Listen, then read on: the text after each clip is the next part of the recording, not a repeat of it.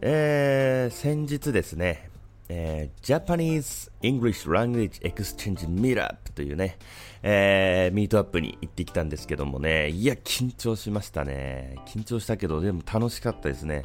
えー、まあ、あの、小倉のね、えー、クラフトビール専門店の、えー、お店の名前なんだっけな、イレブンタップっていうのかな、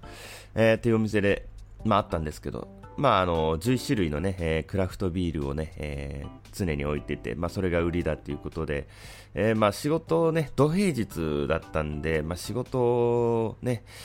えー、まあ終わってから直接行こうかなって思ってたんですけど、まあね、クラフトビール飲みたいじゃないですか。えー、ということでね、えー、一回、まあ帰って、バタバタ用意して、え、タクシー乗って、電車乗って、小倉まで行きましてね。で、え、まあ、ADHD あるあるで、えー、まあ、しっかり迷いまして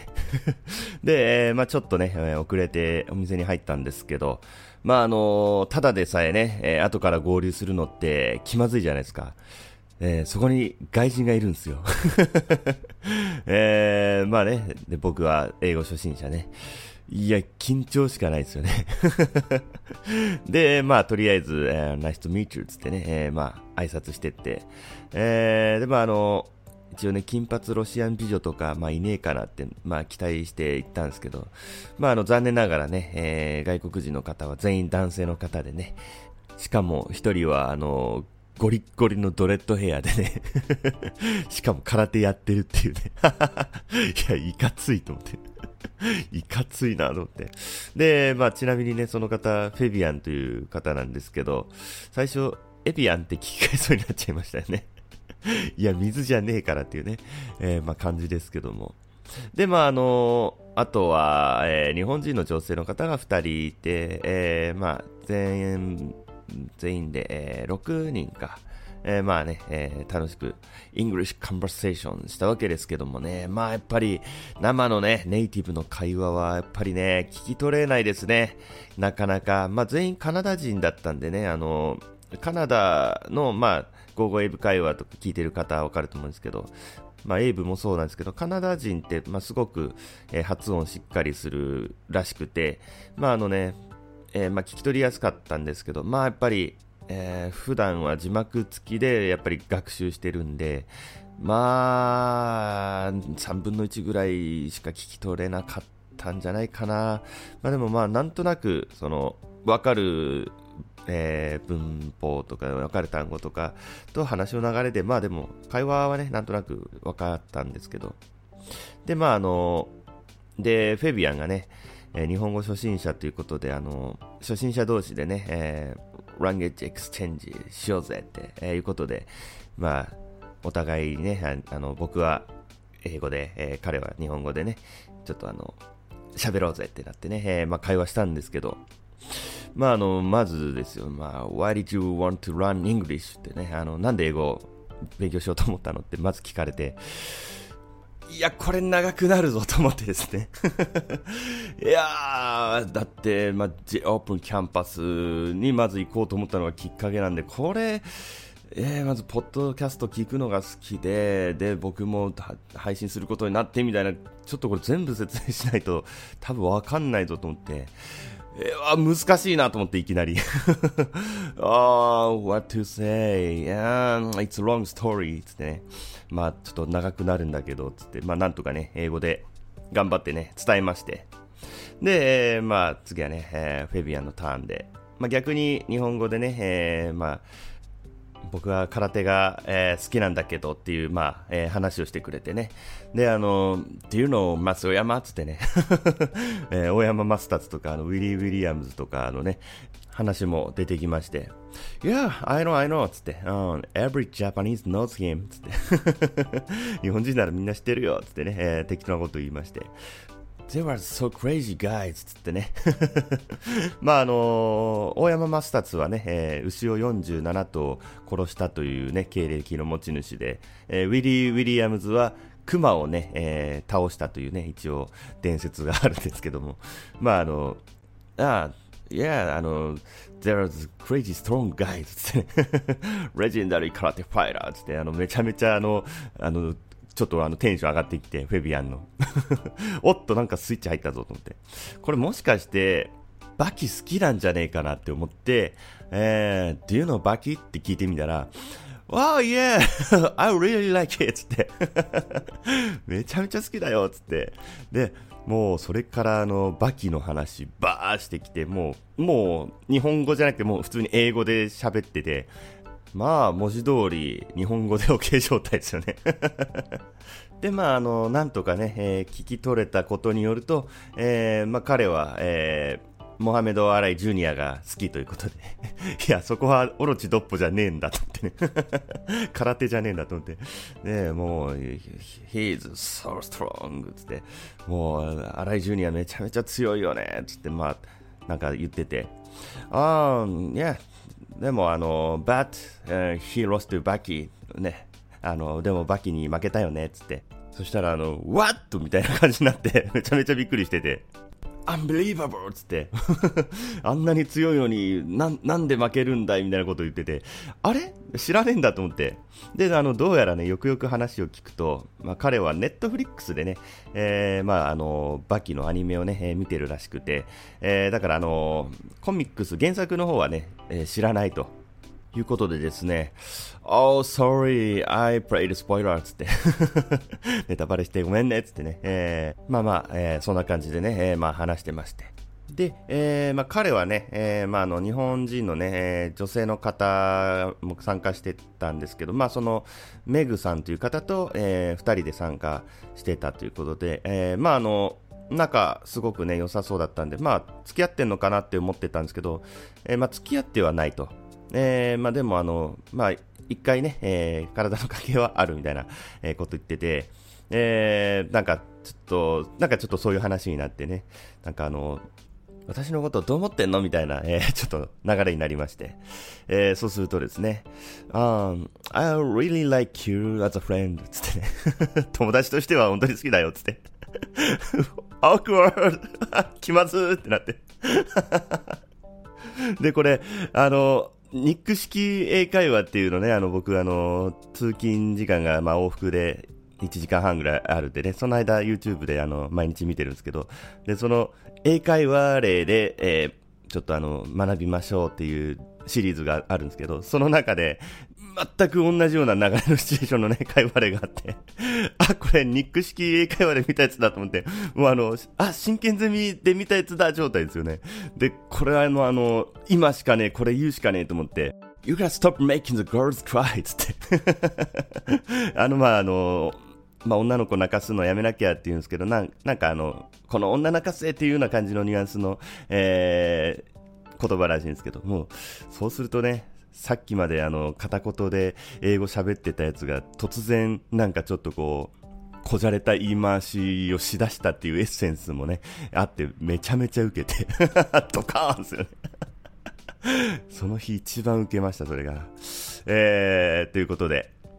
どうも、はやたこです。えー、タコラジこと、はやたこの海中生活25日目の、えー、その3ということで、えー、発達障害のトリセツシリーズ、えー、お送りしておりますけれども、えー、今回は、えーまあ、前回まではね、えーまあ、アスペルガーと ADHD の特徴について、えー、説明してまいりましたが、今回はですね、えー、じゃあどんなことにね、気をつければいいのかっていう風なことをちょっとお話しさせていただこうかなと、えー、いうことでございまして、まあ、大前提としてですね、えー、まあ、アスペルガー、ADHD ね、両方とも言えるんですけども、まずは、えー、先週までお話しした、先週というかね、前回までお話ししたことをね、特徴をまずは自覚することです。自覚するだけで、だいぶ違います、マジで。まあ、えー、自覚していても分かっていても、まあ、やっちゃうっていうのが、えー、まあ、でも発達障害なんですけども、えー、それだ、それでも自覚しているだけでだいぶ違います。ので、まずは自覚、えー、することですね。えー、で、そしてですね、じゃあまずはアスペルガーの方から、えー、行きましょうか。えー、っと、えー、アスペルガーの特徴が、えー、まずは、えー、冗談を真に受けるとか、えー、空気が読めない、それから、えー、頼まれたら断れないとか、えー、思い込みが強い、えー、とかね、えまあそういった、まあ、えどちらかというと、まあなんか個性のような性格的な、え側面の、え特徴がね、えあるんですけども、まあ、えー、騙されやすいです。本当に。もうね、人の言うことすぐ信じちゃうんで、もう本当にもうすぐ騙されます。もう僕もね、え、まあ、いわゆるデート商法とかね、そういったやつもう何回も引っかかりそうになりましたね。なんかあのね、突然電話がかかってきて、ね、あのちょっといい、いい声のね、えー、お姉さんからね、電話かかってきて、なんかあのま、例えば宝石興味ありませんかとか、時計は何つけてますかとかね、そういった類のやつね。まあ、LINE もね、えー、ほいほい教えちゃってね、やりとりしてね、みたいな感じで、えー、してしまいがちですね。えー、あとは、あの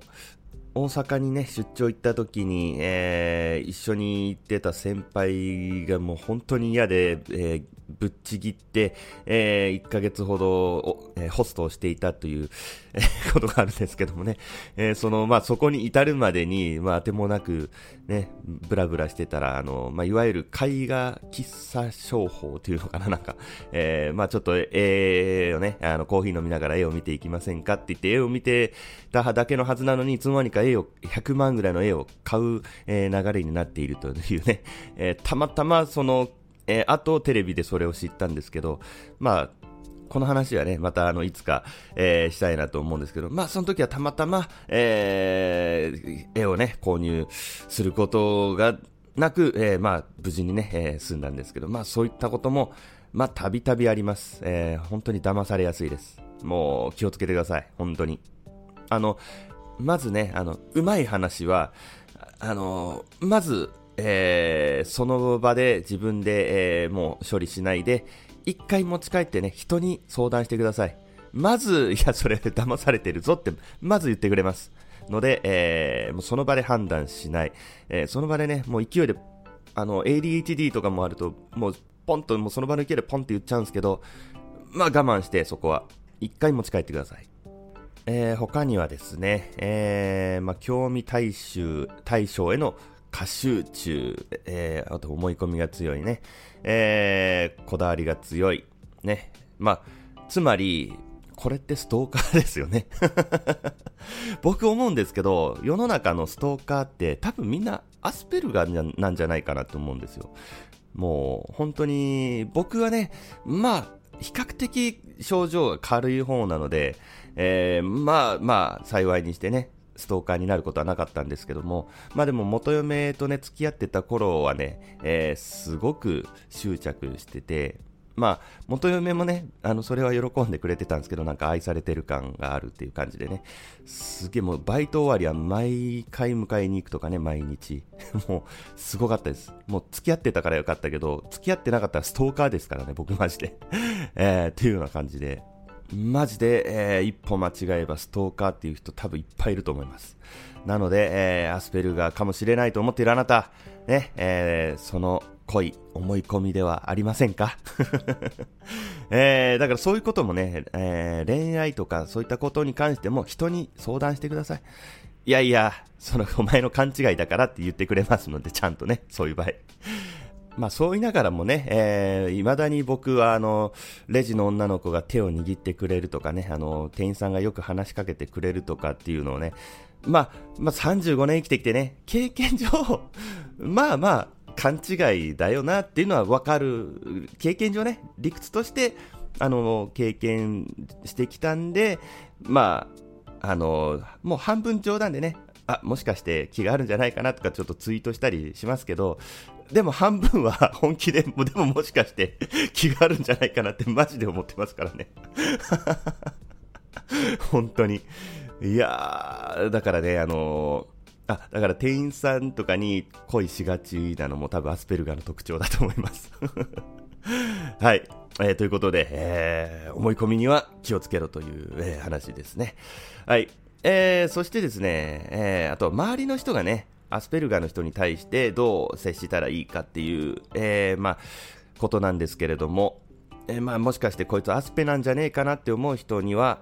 曖昧な言い方をね、しないでください。えー、最近どうとか、ああれどうだったとかね、えー、突然そんなこと言われても何のことかさっぱりわかりません。まあ、友達ならね、えー、まあ、あの、仕事のことが聞きたいんだったら、最近仕事の調子はどうとか、えー、まあ、ちょっと恋バナ聞きたいんだったら、あの、最近恋してるとかね、もう、はっきり、えー、具体的に聞いてください。で、えー、まあ、職場でね、えー、職場の同僚とか上司の方だったら、仕事の進捗聞きたいんだったら、あのプロジェクトのこのね、えー、タスクの件だけど、どうなってるとかね、そこまで聞いてください。で、逆に指示するときは、えー、これやっといてとか、頼むよとかじゃなくて、えー、もう具体的に、あのー、言ってください。まあ、その、えー、まあ、仕事をね、依頼する仕事が、まあ、その人が、えー、もう毎日やってて、えー、もう具体的に言わなくても分かるようなことだったらいいんですけど、あのまあ、例えば、まあ、初めてやるようなパターンの仕事とかだったらね、えー、まあ、考えたらわかるだろうじゃなくて、まあ、はっきり具体的に言ってください。でないと変なことします。マジで。はい。えー、そしてですね、えー、あ、あと、まあ、これは本人が気をつけることなんですけど、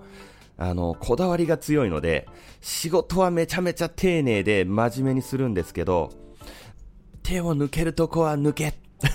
っていうことですね。もうあの100%をね、どうしてもちょっと目指して、えー、ね、えー、まあちょっと完璧主義的なところもあるんで、もうやっちゃうんですけども、えー、まあ本人はね、わからないから、とにかく与えられた仕事をもう完璧に丁寧に、もうちゃんとやろうとしてやってる。でも周りは、いやいや、そんな、もう丁寧にしなくていいからとか、いや、もっと早くしてくれっって思ってる、ここのね、ギャップが生まれるんですけど、周りは、あのー、もう全然適当、適当でいいからっていう言い方も良くないんですけど、これぐらいの、まあ、例えばクオリティでいいからとか、えー、言ってあげて、で、本人は本人で、あのー、自分はね、納得いかないかもしれないけど、あのー、自分の中でま50%ぐらいの、あの、ところで一回、えー、あのフィードバックをもらうっていうことをね、えー、心がけてください。はい。で、えー、あとですね、アスペルガーの人はね、えー、空返事をします。何か作業してる時とか何かに集中してる時は、上の空です、完全に。えー、その、空返事したことも本人は覚えてません。なので、何か依頼するときは、まあ、なるべくね、えー、仕事中は、えー、回、まあ、集中が途切れると、またそのエンジンかかるまでね、復帰するまでに、あれ、次何、今何してたんだっけとかいうことにもなりがちなので、もう入り込んでるときはなるべく、えー、急ぎの緊急のことじゃない限り、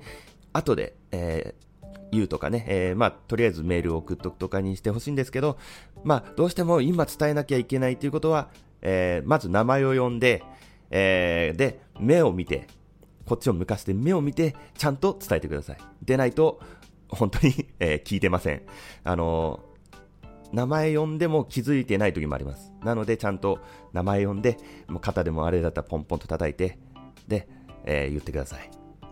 えー、あとは、えー、そうですね、えー、あとアスペルガの人は、えー、ルーティンワークが好きなので、えー、なるべくね、仕事はね、やっぱりその、同じような作業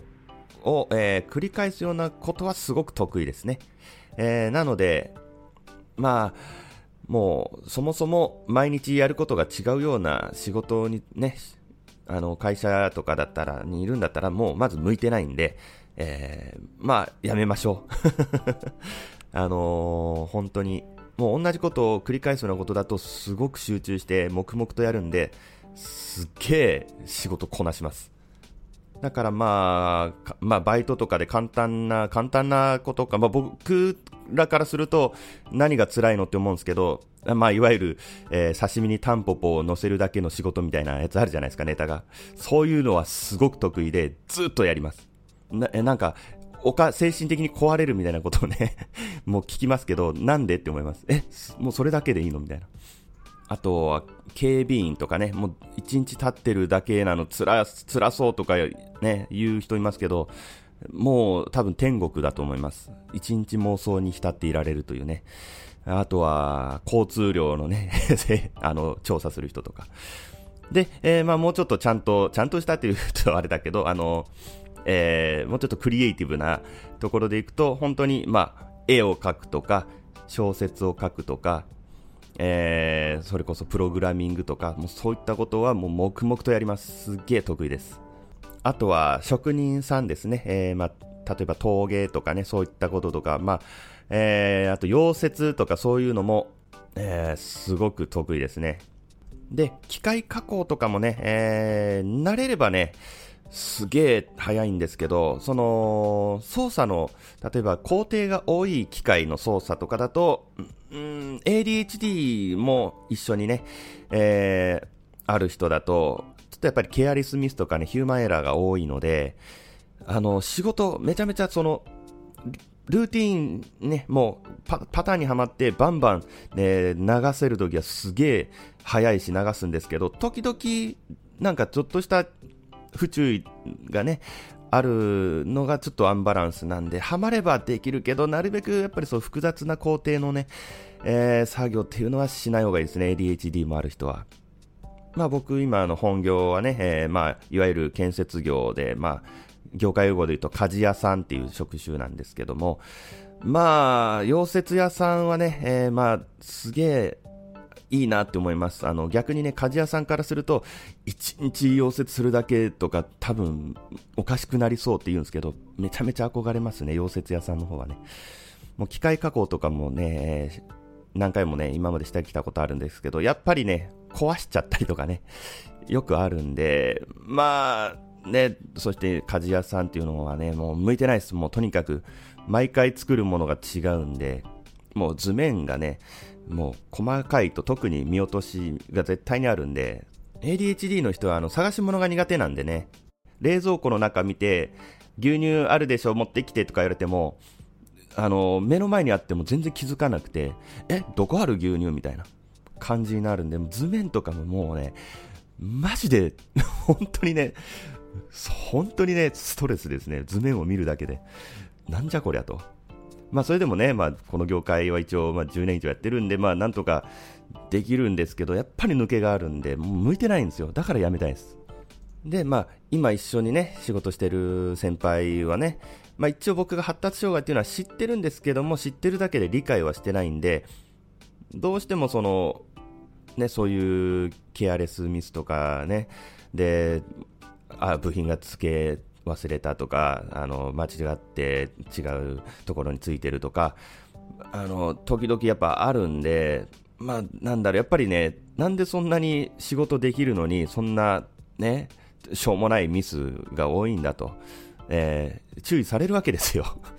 でも、えー、仕方ないんですよ。本当に気をつけてちゃんとやってるんだけど、えー、まあ、デスクワークだったらね、まあ、次回ね、えー、まあ、ADHD の方でね、の対処法で紹介しますけど、えー、アプリとかそういうね、紙だったりペンだったりも、もうあるし、その場に、もうメモとかがすぐ取れたり、見やすい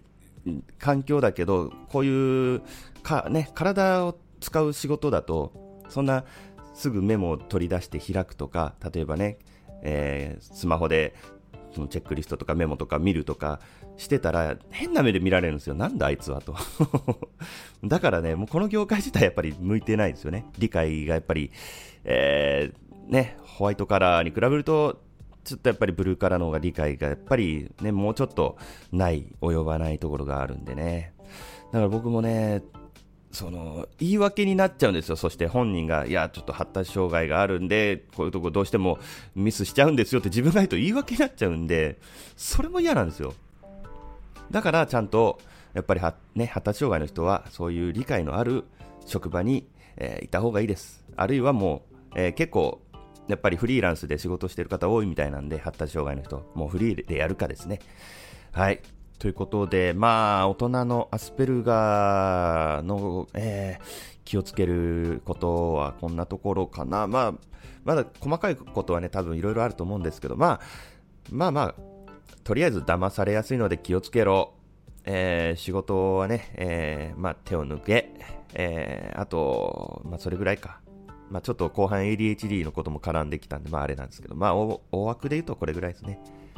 はい、えー、ではね、えー、今度はアスペルガーのお子さんをね、えー、持つ方、えー、もしかしたらうちの子アスペルガーなのかもっていうね、えー、ちょっと思い当たるね、節がある方は、えー、こういうことに気をつけてくださいという、えー、まあちょっと話ですけども、まあまあ大人と一緒なんですけども、えー、曖昧な言い方をしないでください。えー、例えばね、えー、前回も言いましたけど、前回かな、えー、お風呂見てきてとかね、そういう方はしないでください。え、今、お風呂にね、お湯を溜めてるから、ちょっとどれぐらい溜まってるか見に行って、で、え、まあお子さんの年齢にもよりますけど、まあ、え、小学校低学年ぐらいだと、え、ちゃんと、例えば、ここまでっていう線を引いておいて、この線まで来てたら止めて、え、来てなかったら5分後にまた見に行ってとか、なんかそういう言い方をしてください。で、まあ、てまあ、高学年とかなると、まあ、いい感じ、ちょうどいいぐらいになってたらとかでもまあ通じるようになってくると思うんですけど、まあ小さいうちは本当に、あのー、いい感じとかそういうの曖昧なね、言い方わかんないんで、適当なとかいうのはね、適当って何って、えー、どれぐらいなのはっきり言ってってなるんで、えー、気をつけて、気をつけてくださいね。えー、あとは、えー、まあ、集団行動がやっぱりできないんで、まあ、まあ、いじめられます。あの、発達障害の子はいじめられます。僕もいじいじめられてたんでね、えー、やっぱり、先生に伝えておいた方がいいのかな。でも子供にね、言ってもわかんないと思うんですよね。発達障害だからって言っても、いじめられるのはもう仕方ない。仕方ないって言ったら、言ってしまうとあれなんですけど、やっぱりそういう理解のある学校だと理想的だけど、まあ、なかなかないですよね。難しいな、これは。うーん。どうしたらいいのかな。だから、仲のいい友達とかに、えー、その、はっきり思ったことは、えー、うちの子には言ってねって言っておくといいかもしれないですね。うん。はっきり言わないとわからないからって言って。で、あまあ先生にもそれ言ってもらってて、えー、まあまあ、周知してもらってたらいいのかな。まあそれがどれぐらいね、伝わるのかわかんないですけどもね、小学校低学年の子供たちにね。えー、まあ、という感じかな。まあ正直僕は、えー、まあ当事者ではありますけども、えー、発達障害の、えー、子供を育てたという経験がないので、僕が言えるのは、あんまり少ないんですけど、まあ、こういうことはね、えー、僕のおかんの方が詳しいと思って えー、まあまあ、まだ聞きたいよっていうことがあるんだったら、おかんにいろいろ聞いときますんで、えー、まあなんか、メールでもね、お便り、えー、投稿フォームからでも、えー、DM でも、えー、送っておいてください。はい。で、えー、あと先生ね、先生、えー、先生の方、もしかして、この子、アスペルガーかなって思う生徒さんがね、えー、いらっしゃる方、もあるいは、はっきりもうアスペルガーの子がいるってもういう方、えー、とにかく褒めてください。アスペルガーは典型的な褒めて伸びるタイプです。もうあの、えー、調子に乗らせてください。褒めてね、もう天狗になってるぐらいがもうめきめき伸びるんで。だからね、あの、僕、小学校の時はね、ずっと漫画描いてたんで、もう漫画家になりたいと思ってね、えー、漫画ばっかり描いて、えー、休み時間とか、えー、なんか掃除の時間とかもね、あのね、それはいけないんですよ。いけないんだけど、もうとにかく授業中とかも漫画描いたりしててね、えー、まあ、怒られたんですけど、もう、そういう子はむしろ、書かせてあげて絶対に成功するんで、僕の場合、担任の先生がね、あの、漫画家になりたいとかね、言ってるけど、漫画家になれる人なんかね、もう一部で、あまずは勉強をね、しないとね、いい大人になれないとね、クソみたいなね、えー、まあね、まあ今から30年ね、弱前だから、やっぱり理解がなかったとはいえ、クソみたいな教育をね、されてね、もう僕はそこで漫画家の道は諦めたんですけど、その時の先生がね、ああ、そうか、お前漫画が好きなのか、じゃあ頑張って、もう漫画家なれよ、ね、漫画ね、書いたら、ね、漫画家になったら先生見せてくれよぐらいね、言ってくれてたらね、僕今頃ワンピース書いてたんで、マジで。もうマジでそれぐらいの自信はね、あったんですけどね。まあまあ、もうね、今となっちゃあれですけどもね、えー、もうとにかく何かすごくこだわって好きでやってることっていうのはもうとにかくそれをさせてください。親もね、親も先生も絶対にその分野で成功しますから。才能。だからみんな、そればっかりやってるから、天才って言われてる人たちはね、えー、もうそればっかりやってるから成功してるわけで、それをね、絶対にもう、そんなことばっかりするなとかね、えー、勉強しろとかね、言わないでください。逆に、勉強にハマる子は、えー、もいるらしいんですけど、僕の場合はね、全く勉強はね、興味なかったんで全くしなかったんですけど、逆に勉強にハマる子は、ハマる子で、すげえ、あの、難関大学に行くとか、まあそういった方で、えー、伸びるんで、そういった子にはね、勉強をさせてください。もう、とにかく発達障害の子はね、えー、勉強しないと、とか勉強しなさいとか言ったってわからないから、もう何かね、えー、好きなことがあるんだったらそれをもうとにかく、えー、させてあげてください。もうできる環境を作ってあげてください。親はね、先生はもう応援してください。頑張れ頑張れって。はい、えー、ということで、えー、まあ大体ね、えー、僕の、僕から、えー、お伝えできることは、まあ、言えたと思いますんで、まあいい時間にもね、なってきたんで、まあこの辺で、えー、終わりたいと思います。はい、えー、ということで、まあ次回はね、えー、ADHD の、えー、方がね、気をつけるべきことと、えー、まあ周りがね、どう気をつけたらいいのかっていうことをね、えー、ちょっとね、お話ししたいなと思います。まあ、えー、次回は、まあだから、僕いろんなアプリをね、使って、えー、コントロールね、してるんですけどもね、自分の生活を、まあそういった便利なね、アプリとかサービスの紹介も、えー、したいなと思いますんで、えー、次回もね、ぜひ、えー、聞いてください。はい、ということで、えー、今回はこの辺で、さよなら。